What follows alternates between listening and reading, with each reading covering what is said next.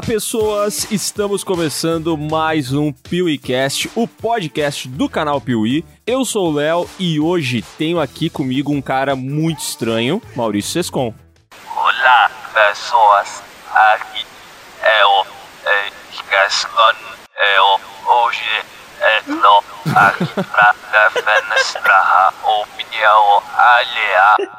que merda é essa? Ah, não, a gente tá falando do mundo invertido, né? Eu botei a minha introdução invertida. Botou o disco da Xuxa ao contrário e saiu isso. Isso aí. Caralho, velho, acabei de ver o demônio aqui na gravação.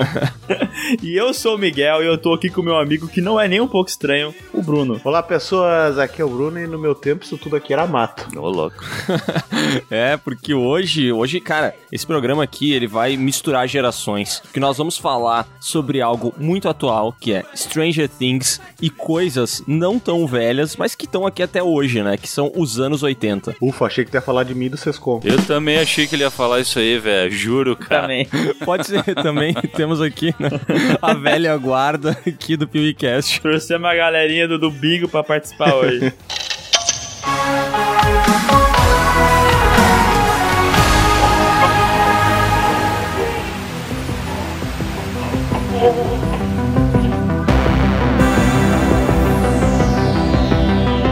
E hoje nós vamos mergulhar nesse universo de Stranger Things e principalmente nos anos 80, graças a um livro que nos deixou muito, mas muito inspirados. Que livro é esse, Miguel? Cara, é o livro Stranger Fans, da Dark Side. Cara, que livro maravilhoso. Eu tava olhando ele aqui, a gente recebeu aqui em casa, porque a Dark Side é tão bacana que ela mandou um livro pra cada PewCaster.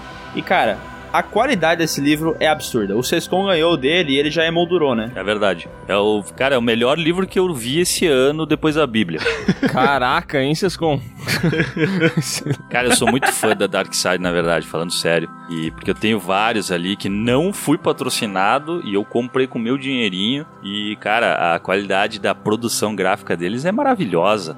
Tu abre o negócio e daí dentro ali já tem. Dentro do livro já tem um outro mimozinho. Aí tem um livrinho aqui, tem um Moleskine, tem não sei o que. Cara, é sensacional. E pra galera que é design, que nem eu, Sescom, Miguel e companhia, esses são aqueles livros que dá vontade de ter dois, né? Um pra deixar na estante guardadinho e outro pra poder ler. É, cara, mas esse livro não é só bonito, não. Porque aqui, qual é a moral desse Stranger Fans? Os caras pegaram Stranger Things e mostraram de onde essa série saiu, entendeu? As inspirações, todas as obras dos anos 80 que, que viraram Stranger Things, elas estão aqui. E não é que nem a gente costuma encontrar na, na internet, porque aí é assim, ó, o cara faz um post lá no blog dele, assim, referências de Stranger Things. Aí aparece assim, ai, tem o um pôster do filme Tubarão no quarto do fulano. Não, cara. Ai, meu Deus, olha só o pôster do It lá no É, fundo. não é isso. Aqui os caras mostram de que maneira a obra do, do Steven Spielberg ou do Stephen King inspirou a criação da série. De que maneira os caras pesquisaram essas paradas e transformaram isso em uma série que é simplesmente a série de maior sucesso da Netflix, cara. É muito legal esse livro. Os bastidores dessa série são muito interessantes. E é muito massa porque tem várias páginas que falam, por exemplo, assim, Caça-Fantasmas. Daí os caras começam a falar todas as influências, não só na parte visual, mas na narrativa também, que Caça-Fantasmas deu pra Stranger Things. E Star Wars também, no horror. Sabe, é, é, muito completo. Quem quer entender Stranger Things da, de quem viveu os anos 80 ou de quem conhece os anos 80, esse livro aqui é o ideal, cara. Não, e esse livro aqui também é uma aula sobre produção de série, né? Porque, tipo, tu percebe que cada detalhe da parada saiu de algum lugar. É, é muito legal. Como os guris já falaram, é um objeto de decoração esse livro. Eu pensei em tatuar nas minhas costas, inclusive. Ah, eu já tatuei, na verdade, né? Tu que não viu a tatuagem. E pra quem ouve o PewCast, é claro que tem um cupom especial, o cupom PIUI10 vai dar 10% de desconto em todo o site da Dark Side, inclusive no livro Stranger Fans. Aí sim, hein? Finalmente, velho. Se você não comprar, você é muito estranho. E cara, não vem só o livro, ainda vem um moleskin para você fazer anotações. Você tá aprendendo com o livro e daí você pode anotar aquilo que é mais legal. Ainda vem um monte de marcador de página. Sério, eles dão muitas coisas, cara. É, cara, sério, Dark Side é sinônimo de qualidade, são os caras que fazem livros de todas as sagas que a gente ama e agora eles trouxeram Stranger Fans, um livro sensacional que você precisa ler e você precisa comprar com o cupom PIUI10. Então acessa darksidebooks.com usa o cupomzinho esperto PIUI10 e, cara, vem ser estranho com a gente. E se vocês têm uma memória excepcional que nem a minha, vem o Moleskine junto, aí vocês podem anotar tudo pra não esquecer, viu? Bruno, tu anotou que tem que tomar banho hoje? Puta merda, é verdade. Depois eu volto aí, galera. Falou. everyone.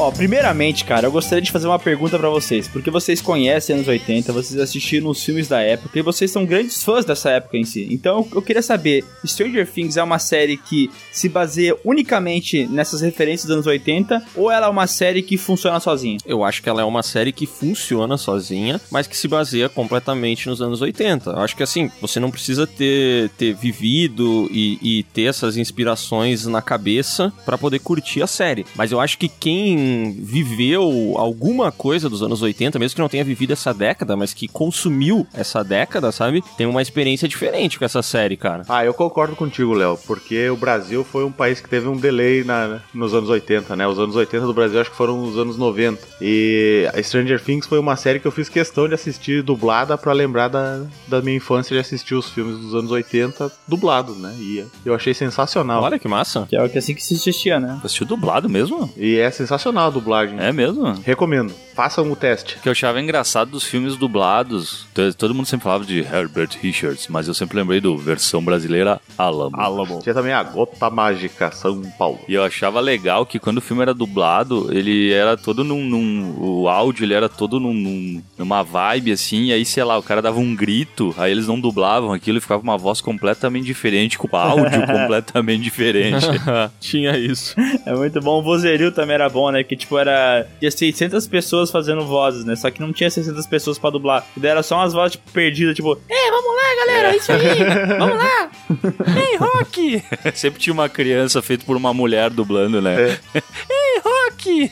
Não, e é legal que até a dublagem do Dusty, como ele não tem os dentes da frente, foi até feito com a com o chiadinho aquele, sabe, tudo assim. Ah, legal. Ficou muito bem feito, cara. Realmente vale a pena assistir dublado. Ah, mas eu fiz essa pergunta da série porque, assim, cara, toda hora tem alguma referência aos anos 80, né? Na terceira temporada tem até o início lá do filme Day of the Dead, né? Eu acho que é o filme que tá passando no cinema, né? Eles usam a trilha sonora do filme pra ambientar a série. Eles toda hora tem um pôster de tal. Tipo, eles estão querendo ambientar a série dos anos 80. E é óbvio que eles vão ter que usar coisas daquela época pra poder ambientar. Mas às vezes eu, eu fico pensando assim, será que isso não é meio covarde, assim, tu pegar e jogar tanto na. Sabe, tipo, na nostalgia das pessoas e a série em si não tem lá uma trama muito bem construída? Cara, eu acho que não, meu, porque na verdade, é- é- isso até é uma dúvida ali do que o Léo falou, se o cara consegue curtir sem ter as referências dos anos 80, mas eu fico pensando, eu acho que a história de Stranger Things, ela é uma história exatamente dos anos 80, os arcos, eles são muito parecidos, e eu não sei se funciona pra galera de hoje. Pois é, mas aquela ela é o maior sucesso da Netflix, né? Tipo, em questão de. Eles meio que escondem lá os, os dados de, de plays dos filmes e tal, mas eles esse tempo divulgaram e ele tava como primeiro lugar, né? É, os caras divulgaram os dados das séries mais assistidas de 2019. Stranger Things é de longe a mais assistida, mas também tem vários estudos que aí não são da Netflix, né? São de empresas terceirizadas que apontam Stranger Things como a série mais bem sucedida da história do streaming, assim, não só da Netflix, mas de todas as outras plataformas e tal. Pô, a, série é um mega sucesso, né, cara? É um estouro, velho. É que, cara, se tu pegar também a nossa, a nossa, a nossa não, né? A minha e do Bruno geração, ela foi a primeira geração nostálgica mesmo, sabe? Se tu pegar a galera um pouco mais velha que nós, não tinha o lance de, eh, de guardar coisas de quando era criança, e a, e a minha geração tinha muito isso de ter o videogame guardado, ter, sei lá, os, os brinquedos lá, os comandos em ação. E, cara, então acho que por isso também faz muito sucesso com essa galera nostálgica, porque esse uh, Stranger Things, ela é uma série que, cara, ela acerta em cheio para essa galera dos anos 80. Teve um monte de outros, outras, uh, outros filmes e séries que tentaram fazer isso e fizeram bem, mas essa daí, cara, é um prato cheio pra minha geração. Uma salva de palmas pro Sescom. Obrigado. Falou bonito. Obrigado, obrigado. Mas eu ia falar isso porque é, vocês falaram que ela ah, funciona... tu ia- diz agora, tu vai falar que tu ia falar o que ele falou, né? Só porque tá bonito. né? É, ah, era exatamente o que eu ia falar. O cara fez uma tese de doutorado aqui, Eu velho. ia falar o contrário, na verdade. Eu ia dizer que ela funciona muito bem pra quem viveu os anos 80, né? Mas eu tava dando uma olhada esse tempo na entrevista com o elenco da série e, tipo, a molecada que faz os personagens da série, cara, eles nem sabem o que que é anos 80. Eles meio que receberam algumas informações pra poder gravar a série e tal, mas eles falavam dos filmes e tal, e eles mal sabem do que, que eles estão ouvindo, entendeu? E eu acho isso muito louco, porque na minha concepção, assistindo a série, eles parecem tão imersos naquela época, parecia que eles conheciam tanto aquilo que eles estavam vivendo, mas, cara, na vida real eles nem sabem é, como é que é o filme do tubarão, tá ligado? Eles viram uma cena pra pegar de referência, pra gravar alguma coisa e depois já esqueceram. Eu assisti essa mesma entrevista e eu fiquei puto, cara. Porque tem- realmente tem, tem alguma coisa, eu não lembro se é tubarão, mas tem algo que os moleques, assim, tipo, eles não fazem nem ideia do que, que é, tá ligado? É, E aham. a- ao mesmo tempo que eu fiquei puto, eu fiquei tipo, pô, beleza, os caras são atores muito bons mesmo, tá ligado? Porque é muito convincente, tá louco? Essa série, tu assiste ela e, cara, sério, tu não encontra furo, assim, sabe? Tu, tu, tu entra nessa atmosfera oitentista e tu fica nela durante todos os episódios, cara. É, uma coisa que eu tava dando uma olhada no livro até, e que, que é uma coisa que eles queriam passar os criadores dos irmãos Duffer, né? Eles queriam que essa série fosse mais ou menos uma coisa que tava nos anos 80, ninguém assistiu e acharam pra passar hoje em dia, entendeu? Sim. Como se realmente fosse um produto da época, né? Ah, legal. Então por isso que eles colocam os filtros, é, eles usam aquele, aquela saturação na imagem, colocam bastante contraste, Aham. que eles querem meio que simular o que que é os anos 80. E cara, eu acho que nessa, nessa parte eles acertaram em cheio, velho. Não, eu concordo contigo, Miguel. Eu, eu realmente, é, que nem eu, vocês contavam falando, assim, acho que a nossa geração foi essa primeira, primeira leva de geração de ter apreço pelas coisas que viveu e querer guardar e tudo mais. E talvez por isso que a série tenha feito tanto sucesso. Eu acho que Pra quem tem nossa idade e- é pai ou viveu essa época e quer compartilhar com os filhos, assistiu junto, pediu pro filho assistir pra ver como é que era naquele tempo lá, porque realmente é uma bomba de nostalgia. E eu também, quando assisti, eu tive essa impressão. A série foi gravada nos anos 80 e lançada agora recentemente, sabe? Porque a produção, o figurino, até a própria abertura, né? Eles tiveram todo um cuidado pra fazer, utilizando tecnologia da época dos anos 80 pra fazer aquela, aquela letra ah, da abertura vermelha, sabe? Eles utilizaram um filme, passaram uma lanterna atrás pra dar o, brilho e depois editaram digitalmente. Então, o, apreço que eles tiveram do início ao fim realmente é uma série dos anos 80 que foi lançada agora. Eu achei sensacional isso. Muito interessante isso aí que tu falou do, do cara que talvez já tem filhos ou que tem, sei lá, um sobrinho, alguma coisa assim, querer apresentar a série para os mais jovens, né? Aham. Porque eu não sei, cara, eu não lembro, assim, eu lembro de, de Breaking Bad, as últimas séries, tá? Aham. É, Breaking Bad e Game of Thrones foram séries que a gente indicava pra outras pessoas assistirem, sabe? Ah, e depois veio Stranger Things, que é, que é uma pegada totalmente diferente, mas que ela tem, ela tem esse fator boca a boca, né? É uma série que as pessoas indicam e comentam e falam, e sabe, ela, ela gera esse, esse papo além da, do que a- do- da gente sentar no sofá e assistir. Com certeza. Voltando pra 2016, quando a série foi lançada, né? Eu lembro que no, no- na semana de lançamento dela, o pessoal começou a compartilhar que tava vendo e tal. E, cara, foi tipo uma coisa de explodir a cabeça, né? Todo mundo falava que a série era muito divertida, que os atores mirins mandavam muito bem no papel, é, elogiavam até o CG, que te falam, ah, pra, pra uma série o CG é bem feito, né? E eu acho que é uma coisa que mais motivou as pessoas a ver na época, além das referências, era esse lance do mistério, né? O, o Will desaparecia, era toda essa parada tentando descobrir onde é que ele tava, eles inseriam esses conceitos do mundo invertido e tal. Então acho que esse negócio de trabalhar o mistério é uma parada que faz com que a pessoa queira ver mais, né? E é por isso que todo mundo maratonou essa série na primeira semana que viu, né? Marotonou, tipo de maroto? Maratonou, porque ele é maroto, era, era uma mara- maratonação marota, entendeu? Entendi, entendi. É uma, ma- maratonação, só que mais legal, né? Mais marota. Exato. Entendi.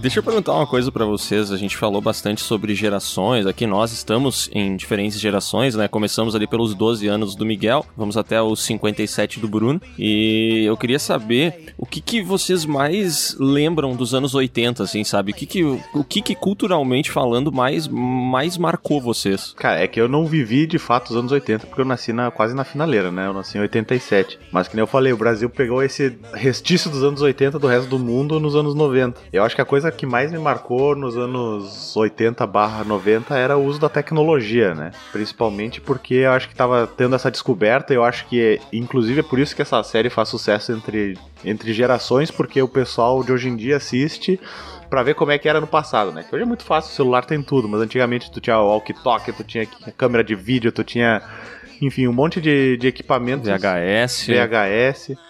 Tinha um monte de equipamento que hoje tu tem tudo num, num aparelho só, né?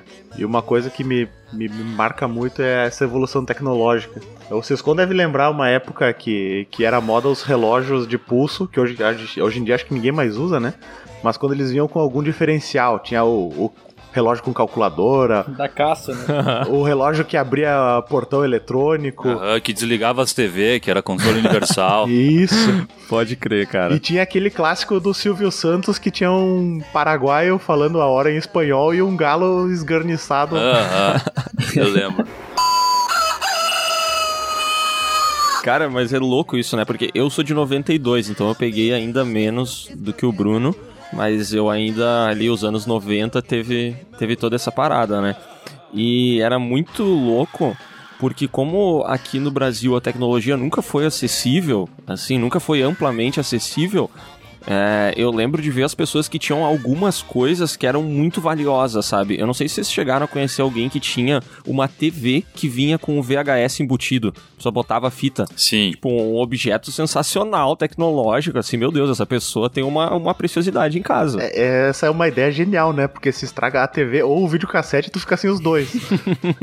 Cara, eu me lembro também, tinha o- aqueles 3 em 1 lá, que era CD, mas aí já era no início dos anos 90, né?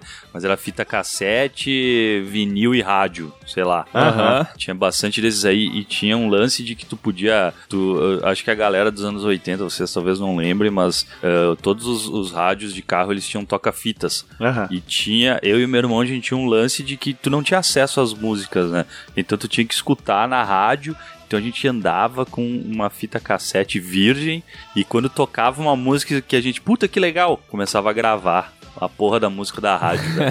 É, cara. Fazia inserção dos, dos locutores e tal, era uma merda. né? Era uma merda, mas é bom, né? Porque é nostálgico. Agora pensa gravar um podcast nessa época, né? Cada um gravando sua fita, depois mandando pro, Vá. Editor. pro editor. Cortando, né? Que mão, hein? Caraca. Mas esse lance da tecnologia é bem massa mesmo que o Bruno falou. Eu me lembro de eh, que eu tinha um, um tio que ele sempre foi mais abonado, então ele sempre tinha tecnologia de ponta. Ele tinha aquela aquelas JVC que filmava em VHS já, ou Uou. que filmava com aquelas eh, aquelas fitinhas menorzinhas que tu encaixava dentro de uma outra VHS, Sim. saca? Pá, aquilo era demais, né? Era um outro mundo, cara, tu poder filmar e tu botar dentro de um VHS Sim. e se ver lá, velho, era bizarro. É incrível tu poder filmar o aniversário de um ano de um bebê. Que incrível que ficava a gravação. Uou! Eu acho muito engraçado isso, né? Tipo, o cara tem uma puta câmera, um puta negócio, o cara vai filmar, tipo, aniversário de criança, né? Se fosse uma coisa legal. Mas é que o que, que o cara ia filmar nessa época, né, cara? Era, tipo, não existia o que a gente conhece hoje, assim, porque hoje as pessoas pegam uma câmera, elas vão ou se filmar, que é uma parada que nem, assim, ninguém nunca pensou nisso nos anos 80. É, o conceito de selfie não existia naquela época. Né? Entendeu? Uma, uma parada de. Hoje as pessoas fazem conteúdo, elas divulgam, hein? inclusive tem um canal no YouTube, o Piuí, que é um excelente produtor de conteúdo. Ah, isso é bom. Mas nessa época, o que, que as pessoas iam filmar, né, cara? Era a família, era o- alguma coisa especial no dia a dia e tal. Era, era uma época muito diferente, né? Tanto que as fotos, quando as pessoas batiam fotos, né? Obviamente tinha o filme, então tu não podia desperdiçar cliques, né? Mas as fotos, cara, fotos dos anos 80 e 90 são todas idênticas. É a família abraçada, todo mundo sorrindo, olhando pra câmera, cara. Aí um ou outro se arriscava na foto escorado no carro. Essa também tinha. Ou do primeiro dia de aula, né? Também tinha essa, essa classe. Mas nem todas as filmagens ou fotos dos anos 80 ali eram iguais, porque vocês, né? Eu tenho que trazer aqui as experiências do meu pai, que é meu. Ah, não. Tem que fazer a vinheta já. Tem que fazer a vinheta. O pai do Bruno tem que ter a vinheta própria no podcast. Senta que lá vem a história. do meu pai. Mas meu pai e a relação dele com a tecnologia. vamos, linkar aqui, ó. Tecnologia, meu pai e mundo invertido, né? Porque meu tio ele tinha uma dessas câmeras VHS, só que era daquela fita grande. Então ele parecia um, um cybercop com uma bazuca no ombro quando a gente precisava filmar Aham. uma festa de aniversário, né? Aí a gente achava aquilo sensacional, né? Então a gente juntou dinheirinho pra um dia ter nossa, nossa própria câmera. Aí juntamos o dinheirinho, compramos aquelas câmeras mais mais a- a- ergonômicas, né? Pequenininha, que tu consegue segurar com uma mão, não precisa ter o. É, não era o tamanho de uma bazuca, era o tamanho de uma caixa de sapato. É, tipo isso. E aí, a nossa primeira viagem que a gente foi registrar, meu pai comprou já umas fitas pra. De 12 horas, né? As mais compridas que tinha na época. Só que ele se confundiu no botão de, de gravar. E aí, então, tudo que ele tinha que gravar de fato, ele não gravou.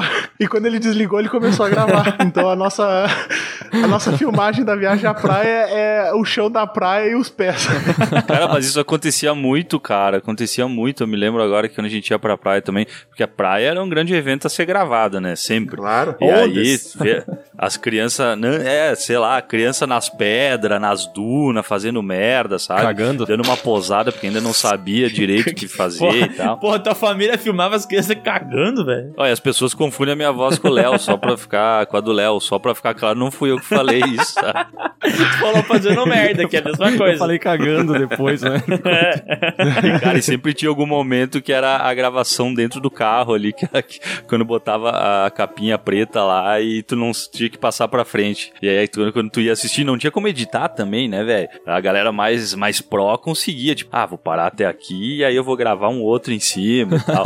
Não, e, e outra habilidade do meu pai era tirar fotos com vinhetas, né? Aí o que que acontecia, né? Como ele, ele não tinha paciência pra colocar, por exemplo, a cordinha no pulso, assim, pra segurar a câmera, né? Porque, porra, né? A câmera era cara, né? Vai, vai segurar ela, tem que, que prender no, no punho pra não cair. Mas ele tinha preguiça disso, então ele segurava a câmera e o fiozinho ficava na frente da lente. Aí todas as fotos tem um, tipo, uma borda preta, que é a, a alça da câmera. Aí parece uma vinheta toda estilosa. Cara, assim. pai é um fotógrafo, velho. O pai do Bruno é muito campeão, né, cara? Eu amo meu pai. Abraço, pai. Te amo. Você tá ouvindo, com certeza. Pode mandar que ele vai ouvir. Não, na verdade ele tá tentando ouvir, mas ele vai cair em algum outro podcast aí, não vai ser no nosso. Ele ouviu inteiro, né, mas ouviu errado. Ele dormiu no meio, aí então agora tem que esperar ouvir todos os podcasts do Spotify até chegar nesse de novo. Droga. Que nem ele faz com as séries do Netflix.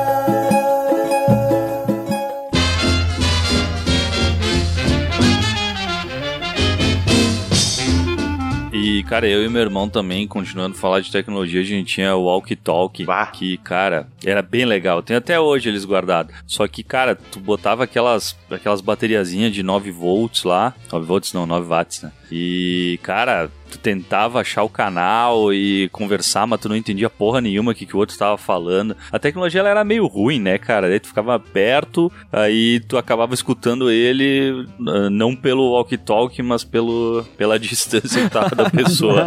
aí tu ia longe e ficava uma chiadeira do caralho, tu não entendia porra nenhuma. Mas era maravilhoso, era mágico. O Walkie Talk é uma dessas coisas que ela permanece legal, né? Tem coisas assim que, mesmo meio obsoletas, não que o Walkie Talk seja obsoleto, porque ele ainda tem seus usos, né? Mas são coisas que atualmente elas são muito legais, né? Tipo, eu adoraria ter um Walkie Talk pra, sei lá, pra falar qualquer coisa com alguém, assim. Aham. Sem utilidade, mas muito legal. Nossa, e o Walk Talk, né? Pra... Porque essa era um dos artefatos que se tu conhecia alguém ou tinha um contato que ia pro Paraguai, era uma, Aham. uma das tecnologias que tu tinha que pedir pra trazer pro, pro Brasil, né?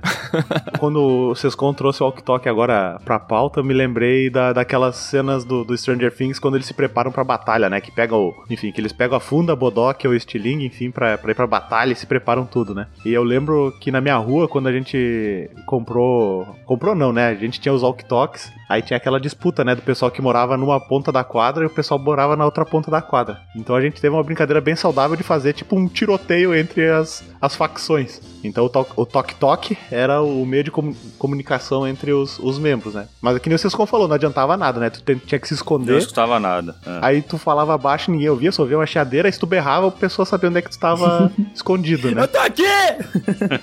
A gente montava umas armaduras de, de caixa de papelão, aí no mercado pegava as caixas e montava tipo um colete à prova de balas. Prova de pedras. E o que hoje é o, o Airsoft, na nossa época tinha essas arminhas de bolinha pra vender nos camelôs em qualquer lugar, né? Então a gente se eh, paramentava com, com coletes à prova de bolinha de plástico feitos de papelão. Que protege pra caralho, né? Protegia pra caralho, né? Ainda mais porque a gente botava só no corpo, então a cara ficava toda desprotegida pra pegar numa vista, era dois toques, né?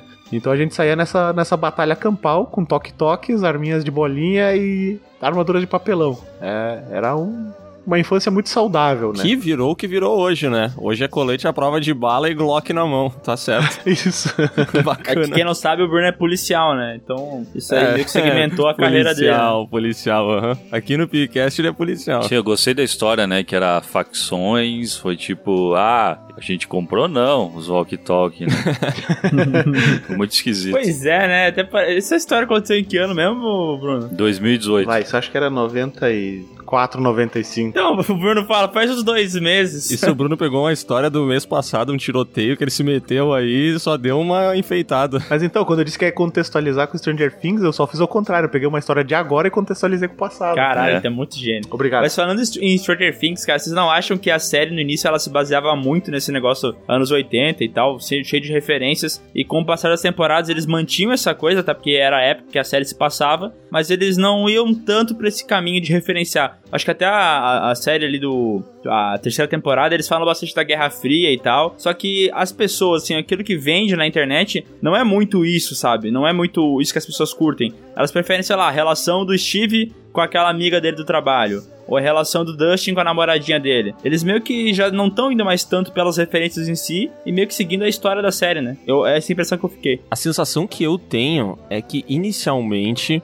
a série ela foi tipo toda construída a partir de referências e com o passar do tempo ela foi criando algumas coisas de identidade própria, sabe? Então, tipo, esse livro da Dark Side, o Stranger Fans, ele é legal porque a gente consegue ver tipo, ah, por que que são crianças e por que que elas têm essa idade, tá ligado? Inspiração total em obras do Stephen King, tipo, o próprio Stiling, cara, Stiling é uma inspiração também no Stephen King, a gente viu agora em, em It, né? Os caras deixarem meio de lado o Stiling e tal, mas saiu de lá. Ah, sabe, a música, várias coisas, cara, tudo isso saiu de, de outras obras. E eu acho que com o passar do tempo, eles começaram a desenvolver os personagens, e aí eles criaram meio que um, um lore próprio da série, sabe? Aham. Então, tipo, a gente sabe que o, o, o Steve, por exemplo, ele era um cuzão, mas ele teve a redenção dele. E hoje a gente, putz, a gente tem um apego por esse personagem, a relação dele com o Dustin, a gente quer saber o que, que esses dois personagens podem fazer juntos, apesar de terem idades tão diferentes, né? E daí eu acho que a série começou a criar a identidade dela, sabe? Eu acho que a, a essência oitentista se manteve, mas Stranger Things foi inteligente o suficiente pra não ficar preso nessas, nessas referências e conseguir, eu acho que, caminhar com suas próprias pernas, assim, sabe? É, eu vejo isso bastante se tu pegar uma imagem da primeira temporada e da terceira temporada, né, da, da série. Tu vai perceber que algumas coisas mudaram bastante. Na primeira temporada, o filtro da, da imagem era mais apagado, sabe? Mas lembrando realmente como é que eram as gravações de uma série dos anos 80. É, acho que na terceira temporada já ficou mais colorido, eles usam mais a questão do neon, que é uma parada, um conceito dos anos 80, mas meio que modernizando ele, entendeu? Tipo, eles querem pegar o conceito dos anos 80, mas ao mesmo tempo que a gente falou, colocar uma linguagem própria, sabe? Sim, e, e uma parada que eu também acho que, que já tá fazendo a série mudar e que vai fazer ela mudar ainda mais é que as crianças estão crescendo, né? E, tipo, nos anos 80, a maioria. Elas não dos- cresciam? É, é, não, não, cara. Porra! O Ferrugem, por exemplo, né? o ferro.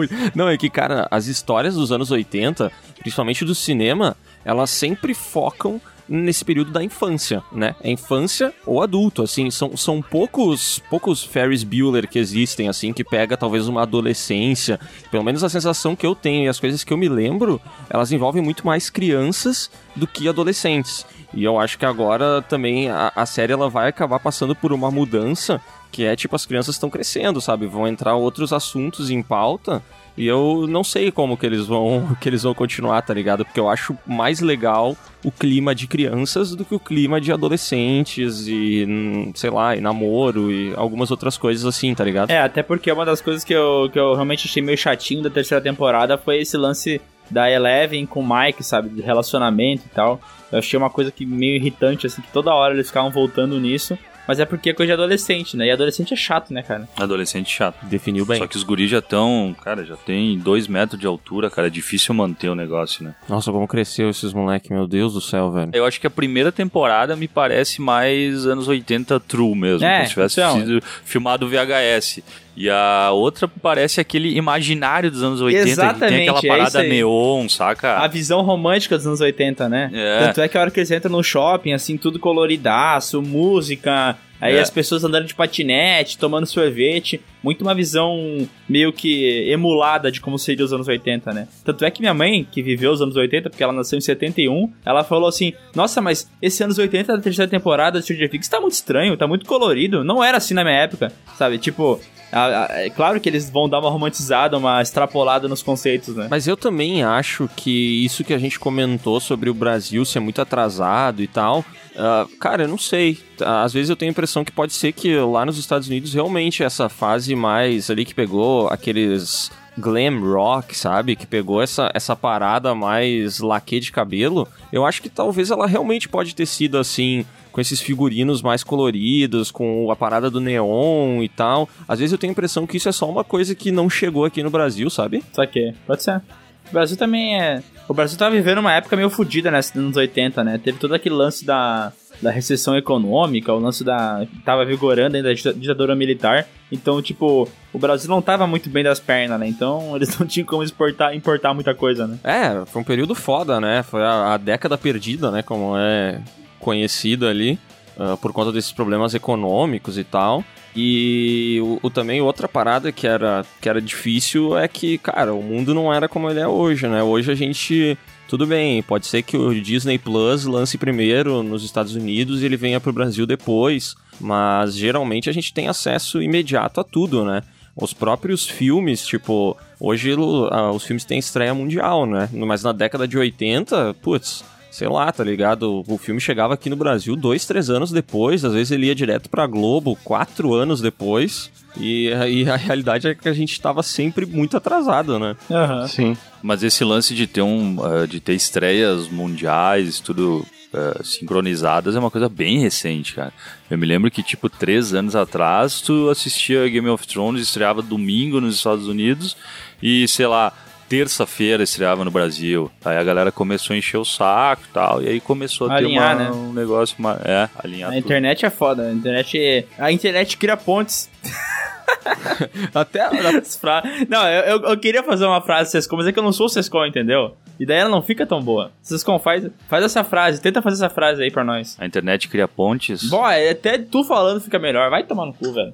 Cara, mas então eu acho que o grande lance, e como a gente sempre vai fazer esse paralelo entre Brasil e, e todo esse, esse imaginário hollywoodiano dos anos 80, mas ah, a gente viveu muito. A gente assiste Stranger Things hoje e parece que ah, a gente viveu tudo isso. A gente não viveu, né? Tipo, a gente não tinha nós, o lance de ter de estar deitadinho na cama e, o e ficar falando de walk-talk com o vizinho. A gente não tinha essas paradas. Mas a- é uma coisa tão inserida na nossa cultura, os anos 80 dos Estados Unidos, que a gente vive como se fosse nosso, assim. Parece que é, que é, que é uma parada que a gente viveu mesmo, quando na verdade os anos 80 no Brasil era o quê? Era o de sempre, eu acho. Samba, caipirinha, tiro, não Chevette. sei o que mais. né? Chevette, é. Chevette, Chevette. Mas assim, é uma coisa muito louca, né? Porque talvez a visão que todo mundo tem dos anos 80 realmente foi é, edificada pelo cinema, né? Sim. Claro. Tu via aquilo no cinema e tu levava aquilo como verdade absoluta, né? Então tu meio que confunde. Quanto, quantas chapas de Grêmio Estudantil não se elegeram porque prometeram colocar armário nos corredores do colégio? Bah. Porque viam nos filmes e. Ah, é, né? Que é uma coisa que nos filmes é normalíssima. Eu nunca vi nenhum, nenhuma escola do Brasil com essa porra. A escola do Brasil só, cara, se tivesse cadeira tava bom e tinha aquelas mesas que o pessoal ou riscava ou encravava o, nome lá, a galera estragava as mesas mesmo pra, pra botar a inicial do nome, né? É, e e o Stranger Things criou uma parada que eu acho muito engraçada, que é tipo assim, isso parece Stranger Things. Eu nunca vou esquecer isso, que eu fui assistir It, o 2017, no cinema. Eu tava com uma ex-namorada minha, daí tava aquela cena que eles estão andando de bicicleta, né? E daí ela pegou e falou, nossa, isso parece muito Stranger Things. Aham. Eu pensei, cara, não, a verdade é que Stranger Things parece com tudo que é dos anos 80, né? Conta comigo, não sei o que lá, um monte de filme, que eles pegaram e meio que copiaram alguns signos visuais, né? Então, tipo, as pessoas hoje em dia, como elas não vão atrás do que ah, era lançado nos anos 80, acham que quem definiu esses conceitos foi Stranger Things, né? Cara, mas eu acho muito da hora pensar que tem uma série criada hoje que consegue se apropriar dessas coisas, tipo, de uma maneira tão genuína que as pessoas realmente acham que saiu de lá, tá ligado? É, é muito louco isso, cara. Tu pensar tipo, putz, a trilha, uh, as referências, os caras jogando RPG. Cara, tem gente que nem sabe o que, que é aquele negócio que eles estão fazendo, sabe? Eles pensam que é o jogo da caneta, né? É, eles pensam que é verdade ou consequência, entendeu? É que essa parada do imaginário, né? E também, mas uma coisa que é legal é que por mais que, por mais que a gente não tenha vivido exatamente da mesma maneira, cara, a gente sempre se identificou com essa, esse lance de relação, de amigos, que nem tu já tinha lá no. Puta, olha a empatia aí, hein? Olha aí, ó. A gente, a gente sempre se identificou com o tipo Conta Comigo. Cara, Conta Comigo é um filme sensacional que, cara, é base ali pro, pro Stranger Things. E tipo, a gente não viveu aquilo, mas é exatamente o sentimento que a gente tinha de, de sair com os amigos e brincar e tudo mais. É, eu acho que essas histórias, tipo, Conta Comigo, elas conseguiam capturar muito bem, é, eu acho que o, o, que que a gente, enquanto criança, gostaria de viver, o que que a gente vivia, porque a gente tinha, claro, tipo, tinha os nossos amigos, a gente tinha essa, essa parada de um querer ajudar o outro, de um, sabe, de, de ser brother mesmo, mas ele também trabalhava o imaginário de até onde essa relação podia ir, né, cara? E daí eu acho que a gente se identificava com isso e até hoje a gente carrega esse saudosismo que Stranger Things pega e joga na nossa cara. Eu acho que tu falou bem isso aí agora, Léo, porque mesmo que, que nem a gente tava comentando antes, que muitas coisas que a gente vê, o Brasil, por exemplo, não teve, mas só que a gente via na televisão e tinha essa, essa curiosidade, essa vontade de, de viver aquilo, experienciar aquilo. Eu acho que, que a série trouxe isso à tona, né? Para quem viveu ter esse momento de nostalgia, para quem não viveu ter esse contato, saber como é que era. E eu acho que também o próprio livro da Dark Side faz isso, né? De trazer conteúdo para quem viveu uh, ter essa lembrança e para quem não viveu entender como é que é. Entender de onde vem tudo, né? Turn around. Look at what you see in her face. The mirror of your dreams. Thank you.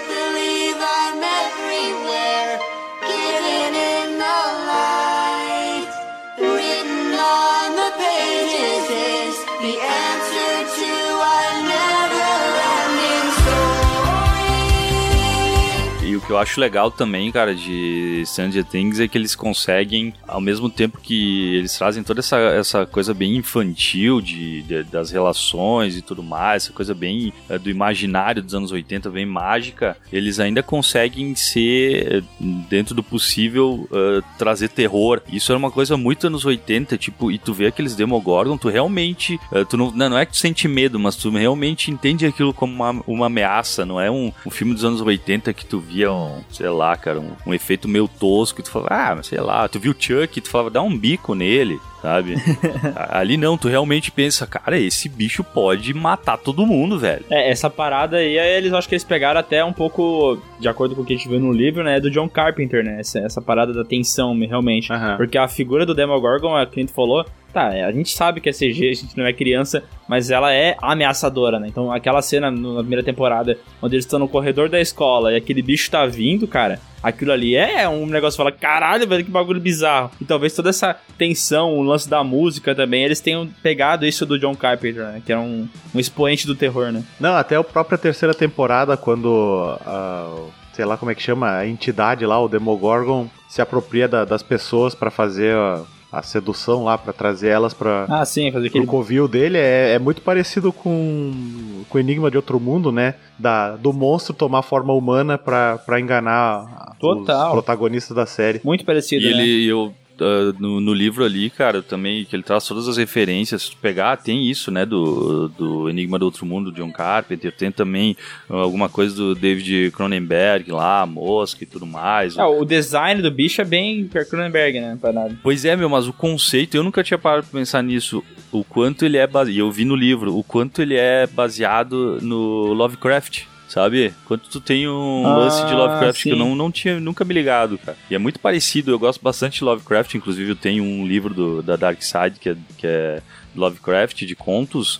E, cara, aqueles Demogorgons poderiam tranquilamente sair de uma história do Lovecraft, velho. Isso eu achei do caralho. É, Eu, eu acho que não, eu não sei, mas a o Demogorgon eu não vejo tanto isso, mas aquele monstro que aparece na segunda temporada, né, aquele monstro abissal gigantesco que não tem uma forma muito tu não consegue muito analisar ela, porque ela é meio que um, um negócio, de- sabe? Aquilo é Lovecraft, sabe? Uma coisa que tu vê, tu sente medo, mas tu não consegue realmente definir o que que é, né? Trabalha mais o psicológico, né? Mas todo esse conceito do, do mundo invertido, pare, pra mim, parece muito Lovecraft. Aham. Porque, de uma maneira geral, as histórias do Lovecraft é sempre alguém contando uma história de uma situação que passou.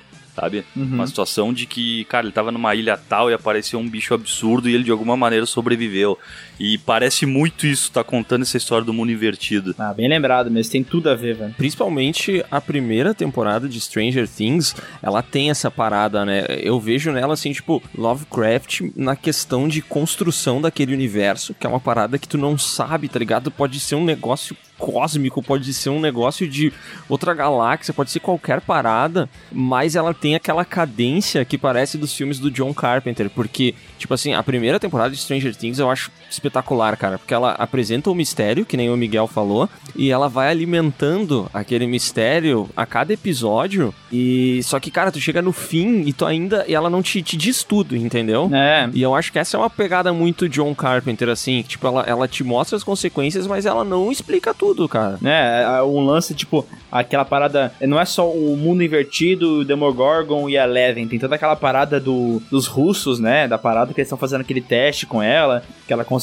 conectar lá naquela parada toda preta. Então, tipo, eles vão colocando vários mistériozinhos que tu fica muito instigado querendo saber como é que vai resolver. E é bom que ele não dá todas as respostas, sabe? Tu vai aprendendo ao passar da série. Tu ainda termina a primeira temporada querendo saber o que, que vai acontecer, sabe? Aquele cliffhanger, por exemplo, do, do Will lá. Acho que é o Will o nome dele, né? Que ele gospe uma paradinha, uma gosminha. Cara, aquilo ali é uma coisa muito foda. Tu fica com muita vontade de saber como é que vai resolver a situação. Sim, é um final bem estilo filme de terror, né? Uhum, Que total. ele te deixa aberto pra uma merda ainda maior acontecer depois. É, final tipo Hora do Pesadelo, né? É. Termina com negócios assim, ah, o que, que vai acontecer agora? Aham. É, o próprio Enigma do Outro Mundo também, né, cara? Sim. Deixa o final em aberto. E deixa eu perguntar uma coisa pra vocês. A segunda temporada de Stranger Things, ela é, eu tenho meio que ela assim embaralhada na minha cabeça, cara. Eu lembro que na época que eu assisti eu não gostei, achei um ponto baixo da série e eu, eu meio que apaguei algumas coisas. Eu não, não me recordo muito bem da segunda temporada, exceto aquele episódio em que a Eleven vira Nossa. a, punk a levada não, da não breca. fa... Não lembra isso, não lembra que isso é triste. Nossa, é muito. Cara, a segunda temporada tem todo um lance que é o seguinte: lembra que o Will ele voltou da parada, só que ele não voltou 100%, né? Ele tá zoado, né? É, ele é como se ele fosse um beacon, assim, pro, pro, pros monstros. Ele meio que é um hubzinho, ele, eles conseguem chegar nele pra tentar chegar de volta na Terra. Que como eles fecham aquele buraco, né? Eles não tem como voltar. Só que o buraco tá meio que abrindo e eles usam o Will como um aparato pra isso, sabe? Então tem todo aquele lance do Will ficar louco da cabeça e deles ir atrás pra se resolver, daí o governo tá encobrindo a parada, tentando abrir o buraco de novo, uma coisa assim, ou fechar, não lembro. E daí aparece a Eleven, ela é. Até- É que assim, na, na primeira temporada fica entendido que a Eleven morreu, né? Sim. Porque ela desaparece e tal. Só que depois ela aparece lá no meio da floresta, o, o, o xerife tá cuidando dela. Então, cara, eu não. Eu, é, eu acho que a temporada, a segunda temporada é isso aí, sabe? O, o, o monstro querendo voltar pra cidade e a Leven ajudando a fechar. Só que a parada é que a Leven fica fora do, do grupo ali um tempão, né? Ela sai vazada, vai atrás da, da família dela, encontra uma suposta irmã dela lá, lembra? Sim, Naquela sim. cena da. Então, tipo assim, daí ela volta no finalzinho pra salvar o dia, né? Mas eu acho a segunda temporada muito chata, cara. Muito chata. É, eu também achei a segunda bem arrastada. É, eu também. Cara, tanto que a segunda eu não lembro muito direito. Eu me lembro que tinha um lance do, do Dustin com uma relação com um Demogorgonzinho, né? Que ele é. É, um cachorrinho lá, né? É, tem um lance assim. E aí tem a, a briga de funda. Tem. Cara, a segunda eu achei bem, bem baixo mesmo. A terceira eu achei sensacional. Mas uma coisa também que eu vi no livro que eu não, não lembrava, que foi massa, assim, de eu, de eu lembrar de eu, de eu ter assistido esse filme, é que tem um filme chamado O Voo do Navegador, que é um gurizinho que ele entra numa nave, nave alienígena e ele dá uma bandinha ali de alguns minutos e tal. E quando ele volta, ele ficou cinco anos fora, a família dele toda envelheceu e todo mundo achava que ele tava morto. Putz. Saquei. Cara, é total o, o Will, cara. Não tem como não. Ah, agora não que tu, tu mandou aqui, falou do, do filme, eu fui, fui pesquisar pra ver se eu já tinha assistido. Porra, me bateu um- uma nostalgia aqui. Aquele que ele tem a nave que parece um capacete de ciclista, né? É, isso aí. Sim, eu lembro desse filme. Bah, é total. Caraca, ah, o moleque do bonezinho lá, né? Isso. Acho que eu já vi esse filme algum dia, mas eu não lembro nada dele, só lembro dele sentado lá. É muito legal tu relacionar isso aí, né, meu? Porque o. E, e quando o Guri volta também, eu, eu não lembro tão bem do voo no navegador, mas eu lembro que quando ele volta, ele não entende muito bem. E aí o irmão dele, que era mais novo, tá o dobro do tamanho. Tipo, ele. E tem todo esse lance dele tentar se adaptar. E tem um paralelo aí que traça com o Will quando ele volta, que ele tá desenganado pela medicina. E aí tu não sabe que. que... Desenganado. é, uma, é um termo técnico aí, né? Aham, entendi. E aí ele tentando se adaptar. Só que eu acho que é um ponto baixo da série, porque me parece que o arco do Will já acabou. Na terceira temporada ele não precisava existir, sabe? Nossa, a terceira temporada ele tá. Ele tá muito avulso, cara. Ele fica coçando a nuca toda hora e nada acontece. Tá com piolho, né? Que também é uma coisa normal aí em crianças dos anos 80. É, anos, an- anos 80 mais ainda, né? Ah, eu acho muito legal também, pra quem foi um menino RPGista que nem eu, ah, esse paralelo que eles fazem de analogia com os, os devoradores de mente, né? Os Mind Flyers do, do Dungeons and Dragons com a criatura da, da série, né? Ah, até a própria relação do Will com o mundo invertido é muito o, o que no- nos livros de RPG eles trazem como seremofose, né? O, que é o jeito dos devoradores de mente se reproduzirem, né? Porque o, como é que eles se reproduzem?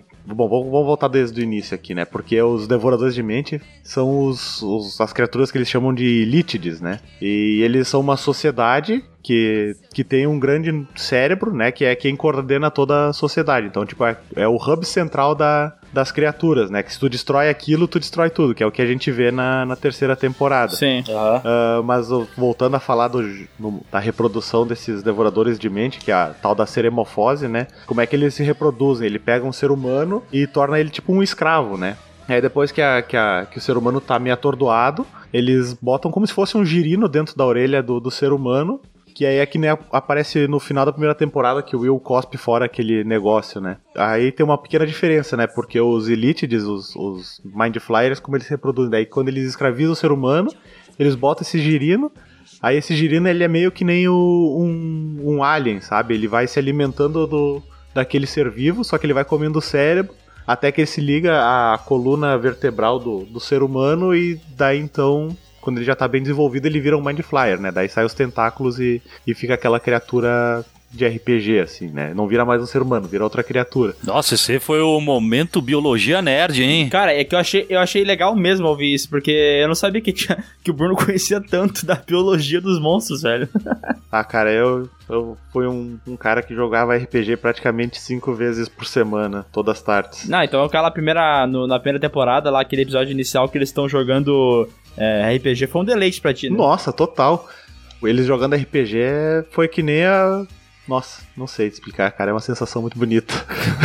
Foi tão Nossa. emocionante que. Ele se colocou muito no lugar dos, dos personagens. Que eu né? sempre falei, ele deu uma respirada fundo, né? Eu não sei. Ele quase mandou assim, ai. Não, é porque eu acho que, tipo, a cultura nerd sempre foi meio que menosprezada. Tanto que nerd nos filmes dos anos 80 era um xingamento, né? Aí quando começou essa onda de filmes da Marvel, do Batman do Nolan, né? Ah, a cultura nerd virou uma cultura pop, né? Então teve essa transição. E quando eu vi o Stranger Things trazendo RPG pra, pra, pra cultura, assim, em geral, né? Pra cultura pop, eu achei isso muito legal, sabe? É verdade isso aí, meu. Eu lembro, cara, nos anos, nos anos 90, que eram os nossos anos 80, era uma parada meio, meio, sei lá, meio alternativa o cara conhecer, o cara ler quadrinhos, sabe? O cara jogar Aham. RPG, jogar videogame, assim.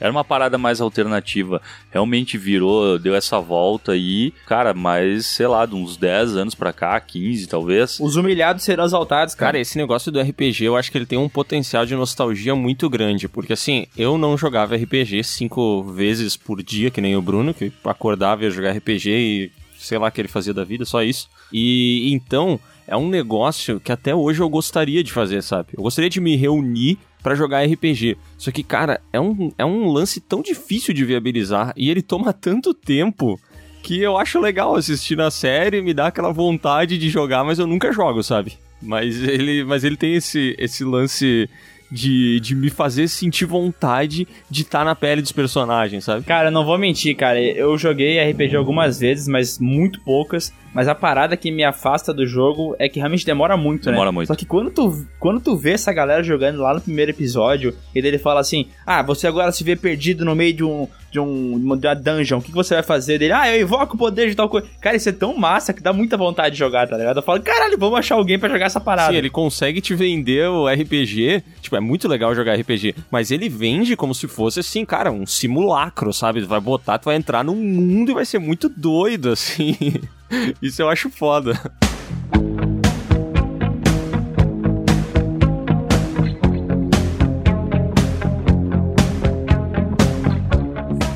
E uma coisa que eu, eu achei que o Stranger Things não, não explorou tanto foi o videogame tipo de casa, sabe? Aham. Eles exploram bastante aquele, aquele lance de ir no, numa. Fliperama, né? Fliperama. No é. fliperama. De, isso era muito legal, cara. Pô, a gente Mas é que o viu- videogame de casa nessa época não era uma coisa tão comum, né? Porque eu acho que a série começa em 84, né? Não sei, não me lembro. 81, 83, 82. Começa mais assim no início dos anos 80. E eu acho que o videogame foi se popularizar mesmo lá pro final dos anos 80, né? Era meio uma parada meio cara no início, né? Eu não sei quando que foi o Atari, meu. O Atari é de. O Atari é do início ali, 82, 81, mas eu não sei. eu- É que eu não vivi nos anos 80, né? Eu não sou especialista. Pois é, mas esse lance aí do, de fliperama, cara, ah, eu peguei muito isso. Eu acho que hoje nem, nem existe mais, né? Hoje existe aqueles negócios de.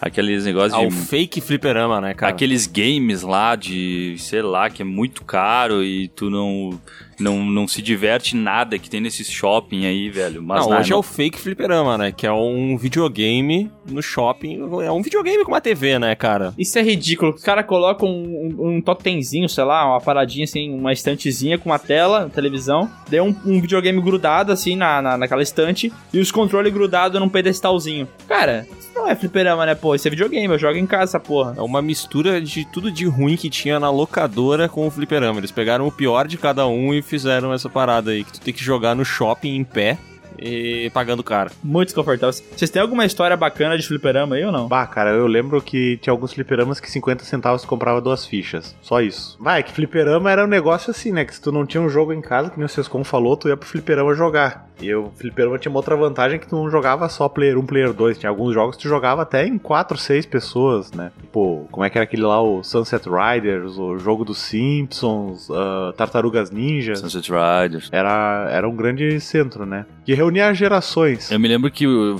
jogo de fliperama sempre foi muito popular, eh, jogo de luta também, né, aqui. E, cara, e tinha lá os Marvel vs Capcom, sei lá, Street Fighter vs X-Men. E, cara, era, era um negócio que o cara tava indo, jogando solito ali, pra chegar, pra virar ele, né, pra chegar no massacre, e o outro era o... Aí tinha um com Apocalipse, depois o Massacre. E um era o massacre. Ah, pode ser, tá. E aí, cara, tu tava lá jogando bem de boa e vinha alguém e botava uma porra de ficha e dava o play. E aí ele te desafiava, velho. Ah, era uma desgraça, né? E geralmente essa pessoa era muito melhor que tu, saca? E aí tu levava uma surra absurda, velho. Uma surra absurda e saía com o rabinho entre as pernas e sem mais ficha pra jogar, saca? Ah, porque ro- rolava um jeito de uma aposta? Ou não? Não, é que tu só tu não tinha dinheiro pra pegar mais ficha, né? Ah, ah, tá. Eles eram pobres, entendi. É que o cara ele roubava o teu lugar, basicamente era isso, saca? Ele botava uma ficha e te desafiava. Aí tu lutava contra ele. Aí nisso aí tu quem perdia caía fora, saca? Tem uma parada que eu lembro muito de fliperama, na verdade duas. Primeiro, que eu curtia o que eu não podia jogar no videogame, porque eu já tinha um Super Nintendo. Então, por exemplo, Sunset Riders eu jogava no Super Nintendo, pegava na locadora e jogava em casa, sabe? Mas aqueles jogos que tinha, tipo, uma arma e, tipo, House of the Dead, sei lá, House of the Dead acho que é mais atual. Mas essas paradas eu não tinha em casa, era só no fliperama. Então era uma experiência totalmente diferente, sabe? E eu lembro de um fliperama, que esse já é bem mais recente, assim, mas era um fliperama pra medir a tua força. Tu pegava uma, uma marreta, tipo a do Chapolin Colorado, e daí tu tinha que bater num, num negócio e ele ia medir a tua força, sabe? E eu lembro que eu era uma pessoa muito abonada com essas máquinas, porque definitivamente elas não funcionavam. Então eu, que pesava na época uns 17 quilos, eu ia lá e, cara, eu ganhava dos meus amigos que claramente eram muito mais fortes do que eu e batiam com muito mais força, tá ligado? Eu adorava essa máquina. É que não é força, é jeito, né, Leonardo? Era o handicap. é que já era o handicap, né? Que a gente tem que saber usar a ferramenta, né? E eu, modéstia à parte, sei usar. Ô, louco, bicho. Tu é bom? Tu é bom, Léo? Eu sou. Eu largo uma ferramenta, quer dizer, com a minha ferramenta, né? Ai, que delícia! A tua ferramenta, ela não é grande, mas ela faz o serviço. Isso, exatamente. Entendi. Cara, a gente falou Stranger Things se baseia bastante em referências, o roteiro dela é bom também, ela tem todo o lance da trilha sonora, tudo mais. Mas, cara, ela também tem personagens fodas, né? E eu queria saber quais que são os personagens favoritos de vocês. Ah, eu acho que o Duff, todo mundo curte ele, né, cara? Porque ele tem. É Dustin. É, o Duff é realmente o, o diretor da série, né? O Dan. Cara, eu acho que tem uma, tem uma grande chance de eu ter falado Duff por todo, todas as vezes é que eu Dustin, falei. Tá? Só pra... Cara, eu acho que o Dustin é o personagem favorito de todo mundo aí, Aham. porque ele representa bem esse lance do, do nerdzinho perdedor, saca? Parece que ele é o nerd sempre. Os outros até têm um lance de, ah, consegue a namoradinha, eh, dá uma... Todo mundo tem um arco um pouco mais elaborado, menos o Will, né? Eh, que tá desenganado. Mas o Dustin, cara... Ele é, ele é sempre, e ele é o que ainda se, se fica, eh, se, se baseia naquele núcleo de amizade que eles tinham. Até na última temporada ele fica meio pistola que ninguém mais quer jogar, não sei o quê. Não, não, esse é o Will, É né? verdade, então eu confundi completamente. Bom, o Sescon gosta mais do Duff, que é uma garota. É que, é que o Duff, ele misturou, ele, ele juntou, juntou dois personagens, o Will e o Dustin, ele fez o Duff. Na verdade tá falando do Duff Landry-Green. Não é ele que eles lutam contra. Não, é o Duff lá, aquele da cerveja dos Simpsons lá, é esse que tu gosta, né? Mas ó, tu falou, falou que tem. Todo mundo tem arco de, de personagem, e isso é muito verdade, né? Porque eu lembro que na primeira temporada era a galera jogando o RPG, criançona e tal, se divertindo, até tinha aquele negócio de nojo de mulher, sabe? Ah, não, eu não gosto de mulher, essa daqui, mulheres, garotas são bobas. E daí eles vão mudando com as temporadas passando. Eu acho isso bem foda, sabe? Os personagens de fato evoluem. Falou que o, o Will não evolui, mas eu acho que ele tem ali um arco legal até, cara. Ele se fode um monte. E- só que eles meio que esqueceram ele na terceira temporada. Pá, o Will é muito chato, cara. Pá, o Will é um personagem muito chato. Desde a primeira temporada ele é chato, mas na primeira temporada ele aparecia muito pouco, então não dava pra É notar. que ele tava desaparecido, né? Não, mas daí depois que ele voltou, cara, que chato. Ele, o Will, ele é o personagem chove e não molha. É. Ele, é assim, é- são três temporadas dele ameaçando alguma coisa, tá ligado? E nunca acontece, velho. Ele não vira. Mas o moleque é bom ator, cara. Ele, ele sofrendo lá, tendo os ataques. Ah, mais ou menos, cara. Ele, ele é aquele cara que entra na briga e começa a falar assim: me segura, me segura, me segura, senão eu bato nele. Aí todo mundo segura ele começa: me solta, me solta, me solta. Se jogando em cima de outro, né? É, pode crer, cara. O Sescon falou do, do Duff, né? Que ele gosta bastante do Duff. E, mano, eu acho que é, aqui- o Steve, ele começou como o Bud Revel, né? O cara que era o escrotão, queria bater na galera, não sei o que lá. E ele foi evoluindo com as temporadas. E ali na terceira temporada, a dupla que ele faz com, com o Dustin, Steve e Dustin, eu achei muito foda. Esses são os melhores personagens da série pra mim, cara. Achei que funciona muito bem, tá ligado? Ele tem crianção e o moleque criança mesmo. Eu achei foda aquilo ali. Bacana. Eu curto, cara, mas na terceira temporada, o, o sargento lá, o Hopper, eu achei muito legal também a participação dele, mais, mais como assim, um, um pai incomodado com aquela fase da vida da filha dele, sabe? É, dando querendo dar porrada nos moleques, né? Ah, isso é legal mesmo. É, e ao mesmo tempo o lance da conquista dele com, com, a, com a personagem da Winona Ryder lá. Ah, isso aí eu achei um Chato, saco. chato. cara. Isso Eu eu, achei curti, um saco. cara. Essa relação deles me encheu o saco. Tipo, dela esquecer de, de sair pra jantar com ele. Sabe, eu achei bem novelão, cara. Ah, não, isso aí é paia. Isso aí é paia. Eu gosto dele, eu gosto dele apaixonado, sabe? Eu achei isso, eu achei bem legal. Uma coisa que eu li no livro que eu não sabia é que no início eles tiveram dificuldade pra vender a série, né? Porque eles estavam levando pra galera e tal, e ninguém achava bom, assim, esse negócio de focar em criança e tal. E todo mundo falava pra ele assim, cara, não foca nas crianças, foca no, no Hopper, tá ligado? No detetive investigando as coisas. E foi uma coisa que, de fato, eles fizeram. Tipo, eles focaram bastante nesse personagem. Claro, as crianças são o grande diferencial, mas é, o arco dramático do Hopper é foda, né? Ali no- na terceira temporada, então ele vai mudando o jeito dele ser. E o final é foda também. O final, cara, quem não chorou naquele final ali não tem coração, velho. Eu gosto do Hopper porque ele é um tira dos anos 80, né? Ele claramente é uma pessoa incapacitada, mas ele vai lá e faz. Ele resolve as coisas da porrada e tal, bebe, é um filho da puta, cuzão. Mas é aquela história, né, Léo? Aquela história linda que, sem saber que era impossível, foi lá e fez, né? Exatamente, isso define o Hopper, cara. Falou bonito agora, viu? Obrigado. Porra. O Sescon não ficou com inveja. Demais, hein? Outra coisa que é legal do Dustin, que eu, eu me identifiquei muito, é que ele tem um lance de que ele tem uma namoradinha, né? Ah, que ninguém acredita nele, né? Ao contrário do que o Léo falou há pouco, né? Que o Léo se confundiu todo, falou Duff, falou. Ah, Léo, tu mandou mal essa aí. né? cara, esse lance das vozes parecidas tá me complicando. Cara, ele tinha um lance da namoradinha e ele ficava falando e ninguém acreditava nele. E, cara, isso é uma coisa que acontecia muito. Eu não sei se aconteceu com todas as gerações, mas quando o cara tinha lá, sei lá, 12 anos, era uma coisa que acontecia muito de tu mentir que tu já tinha beijado alguém. E aí o pessoal.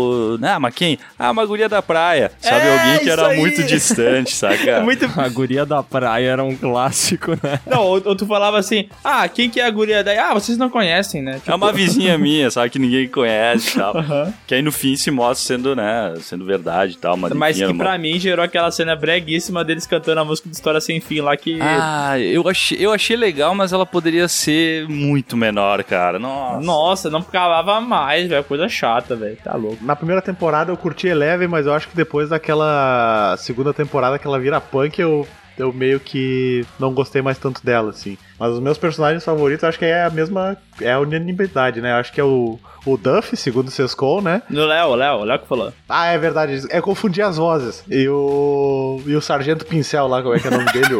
O- Pouca gente sabe, mas tá no livro da Dark Side que o, o Hopper foi inspirado no Sargento Pincel do. É, olha aí, ó. Não, mas vocês vocês veem que ninguém gostou mesmo da parada do, da- do episódio da cidade, né? Porque esses personagens que apareceram lá na segunda temporada, eles esqueceram completamente na terceira, né? Como se não existisse. Ah, cara, mas eu acho todos os personagens, pelo menos o núcleo deles aí, legais. Porque eu me lembro o personagem, como é que é o nome do gurizinho lá? O Lucas. Aham. O núcleo deles ali, dos, dos quatro gurizinhos, ou são cinco? Cinco com a menina. Não, não, não, os dos gurizinhos. Eu gosto de todos eles, cara, porque eu gosto do Lucas também, porque ele tá sempre meio pistola, né, cara? É. Ele tá sempre meio bravinho, Ele parece velho. o máquina mortífera lá, o. O, O Danny Glover. irritado com tudo, né, mano?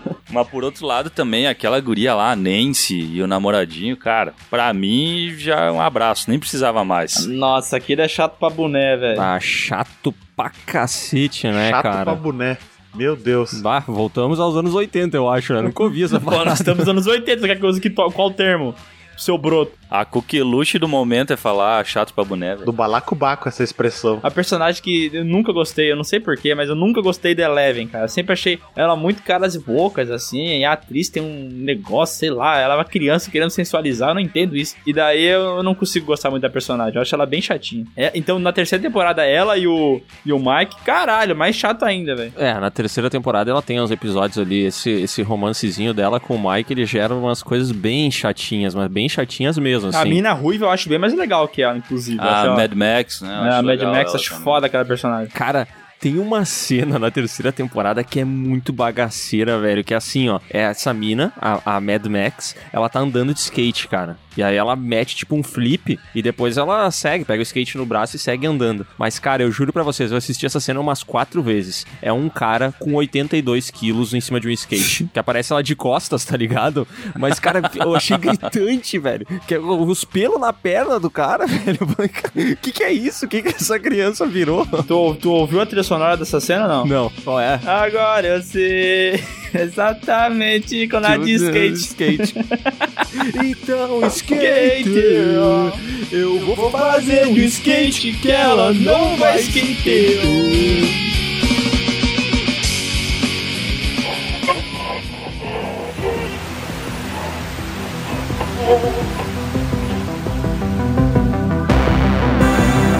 Cara, a gente falou bastante sobre Stranger Things aqui, sobre essas referências dos anos 80, mas o livro Stranger Fans da Dark Side Books tem muito, mas muito mais coisa, cara. Mergulha profundamente aqui na, na música, no cinema, referências gráficas, tem entrevista com o cara que criou o logo do, da série, tem ilustrações de vários artistas. Cara, as ilustrações, na boa, aqui no final tem uma sessão exclusiva, velho, de várias imagens. E sim, dá vontade de recortar o livro e colar na parede tão bonito que é, velho. Sério. Inclusive tem páginas que tem a marcação pra você cortar, né? Ah, então eu vou cortar sem, sem culpa na consciência. Foi feito pra ser cortado, cara. O livro tá muito legal mesmo. Mas, ah, mas amigos PewCasters, se eu quiser comprar este livro e eu não tenho totalmente o dinheiro, tenho 90% do dinheiro, como eu faço? Caraca, você tem 90% do dinheiro? Tenho. Cara, então olha só, o Piuí tem um cupom de desconto que faz com que você salve 10%, daí você usa esses 90 e já consegue comprar o livro. Qual é esse cupom, Léo? Não acredito. Cara, esse é o cupom mágico PIUI10, que é válido por apenas 3 dias a partir da data de publicação desse podcast. Então, não bobeia, vai agora no site darksidebooks.com.br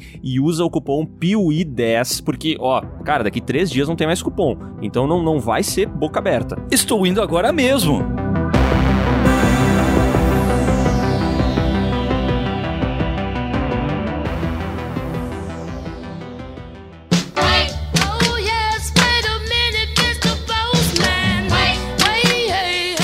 Vamos agora para mais uma tradicional leitura de e-mails aqui do PeeWeeCast e começando com o e-mail da Leila Silva. E olha só o assunto do e-mail dela, hein? Mãezona fã do Piuí. Eita, cara, que medo.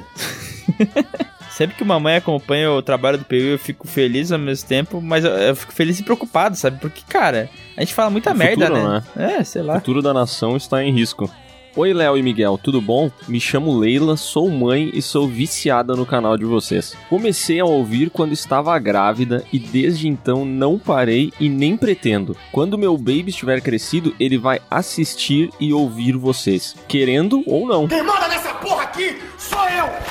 É, isso aí, coerção. Que perigo, meu Deus, não faz isso com a criança. Não, faz assim, coerção sempre é bom. Nunca vi ninguém ficar ruim por causa disso. Ela comenta aqui que se tornou apoiadora do Piuí. Olha que maravilha. Logo quando o filho dela nasceu e ainda manda sugestões de PeeWeeCast. Olha só, filmes com bebês.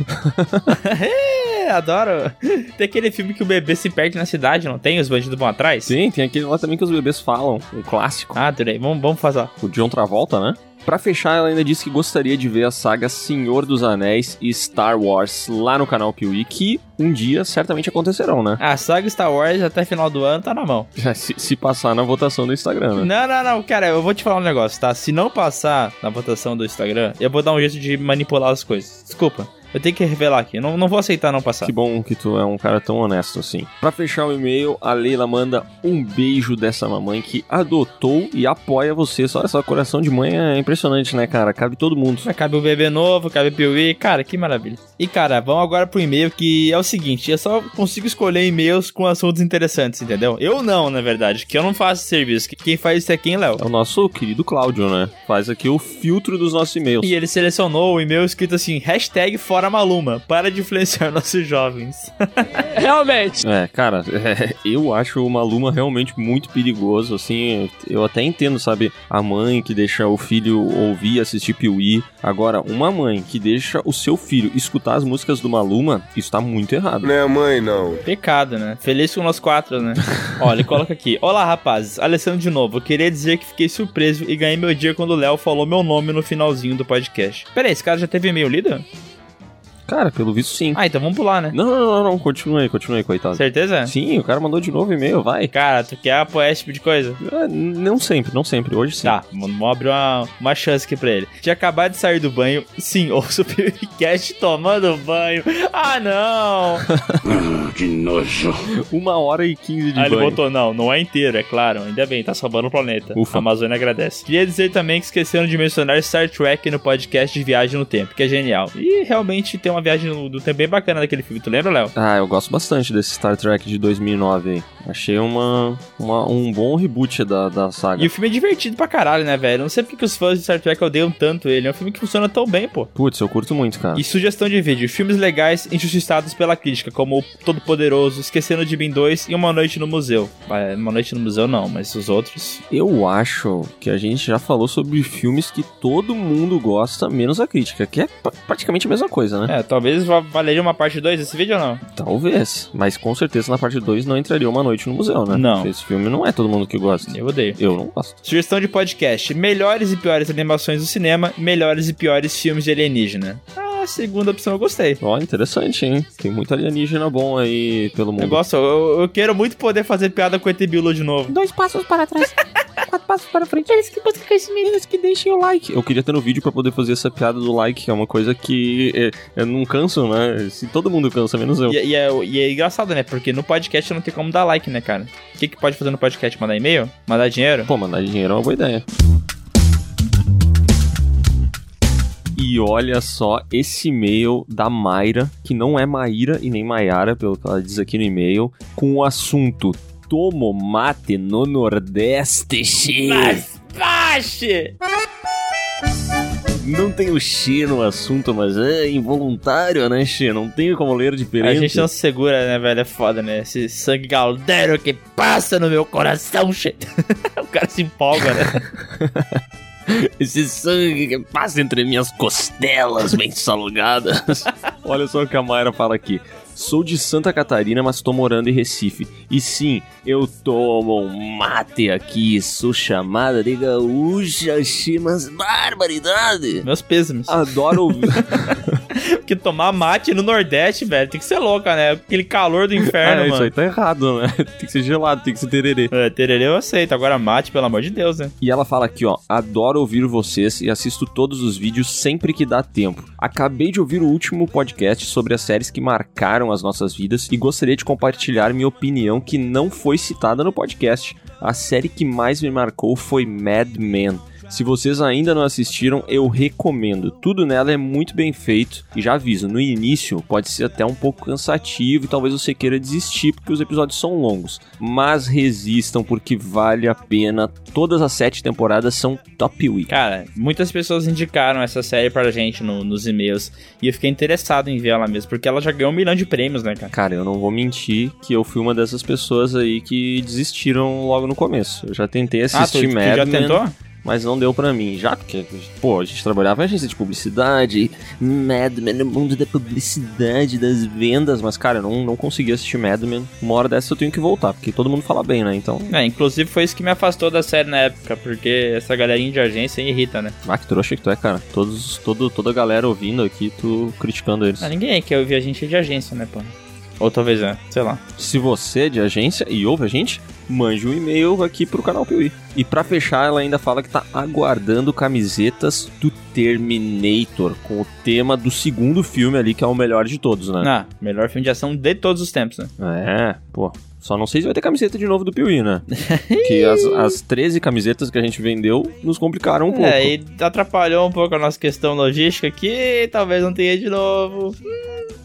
E mais um e-mail agora da Letícia Espíndola, que colocou aqui, ó. Oi, Cláudio, lê meu e-mail, vim elogiar. O o Cláudio é foda, né, cara? Ele é massage... massageia o ego dele, o que, que ele faz? Ele deixa passar Ele, e-mail. ele, ele lê, cara. É, é só botar Cláudio no, no, no, no assunto que o e-mail passa aqui Eu pra acho que nós. se não tem Cláudio, ele tá deletando o e-mail, não é possível, porque só tem isso aqui.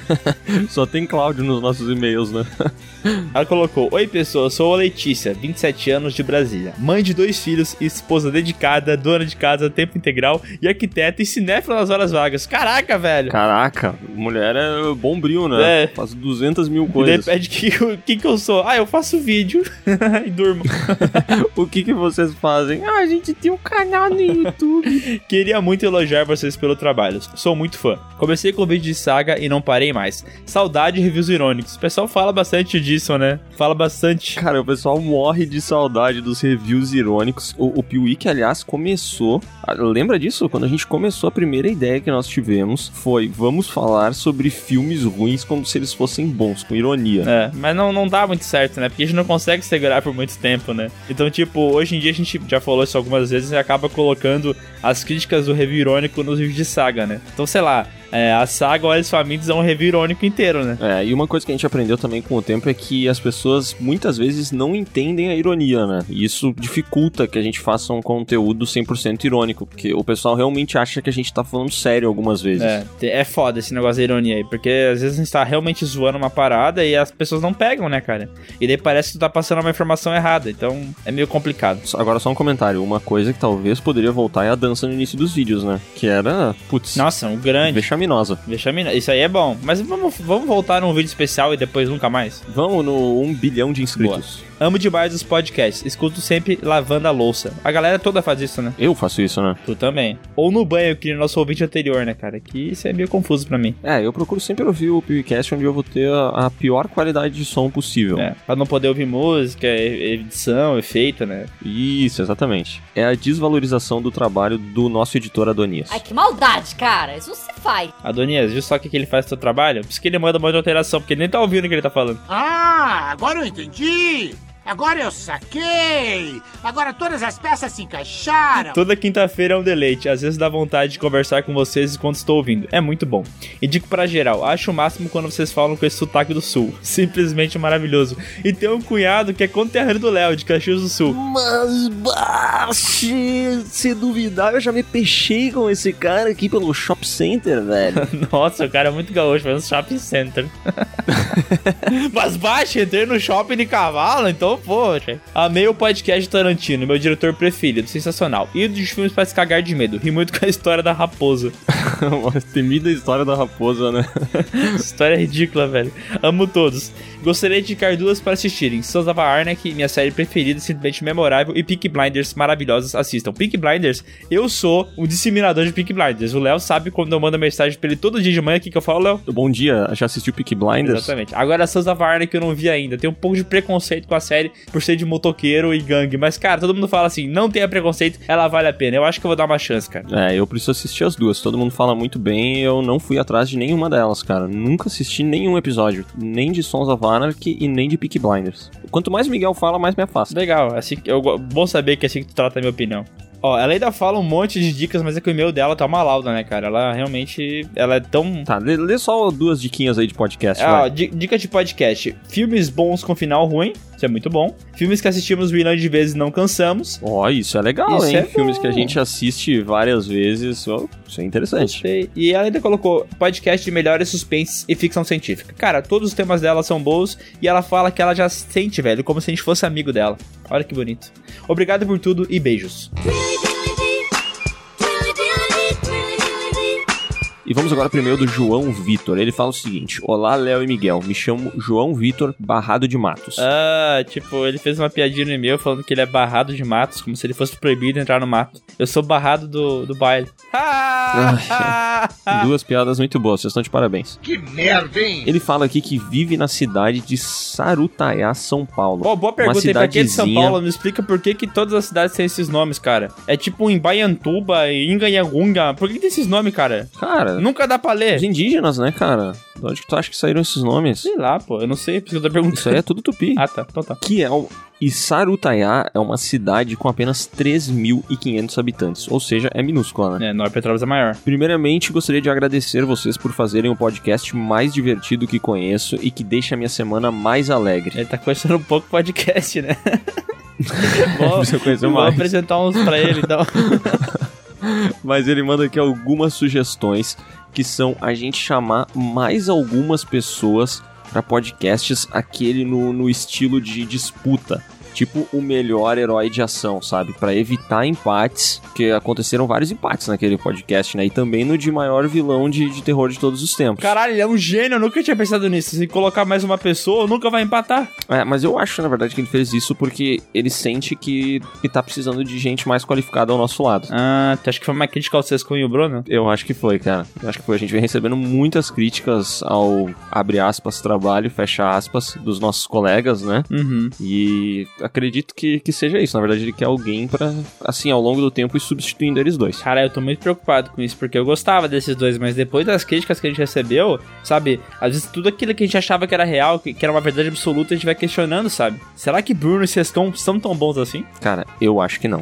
e ele manda uma outra sugestão aqui que pode melhorar o PewCast, que é o seguinte: a gente fazer algum podcast contando histórias engraçadas das nossas vidas, sem nenhum filme, sem nada, entendeu? Ah. E só quer ouvir, ouvir coisas de ruim que aconteceram com a gente. As gravações da semana passada teve bastante disso, né? A gente parou os assuntos por uma hora pra falar sobre merda. É, eu acho que vai ficar engraçado. Talvez um podcast inteiro disso. Por último, mas não menos importante, tenham um ótimo dia. E a gente estende esse ótimo dia pra todo mundo que tá ouvindo aqui, né? Não, eu desejo um dia defenestrado pra todo mundo. Se você quer ter seu e-mail lido aqui no Piuí também, é bem fácil, cara. É só você mandar um e-mail pra podcast@canalpiuí.com.br. Manda, bota um assunto bacana pro Claudio selecionar, a gente vai falar sobre ele. Ah, só não bota o nome do Cláudio no assunto, pelo amor de Deus, porque senão o e-mail passa e a É. gente tem mais trabalho pro filtro aqui. Exatamente. E assim, ó, a parada é o seguinte: nós não temos como ler todos os e-mails, mas a gente tá fazendo o máximo pra bater o máximo possível. Por isso que essa leitura de e-mails aqui foi gigantesca, entendeu? Então vai de boa. E eu gostaria de deixar essa leitura de e-mails ainda maior, lembrando a todo mundo que tá ouvindo aqui, acessem o site da Dark Side Books e garantam o livro Stranger Fans, pra vocês saberem muito mais sobre essa série maravilhosa. Agora,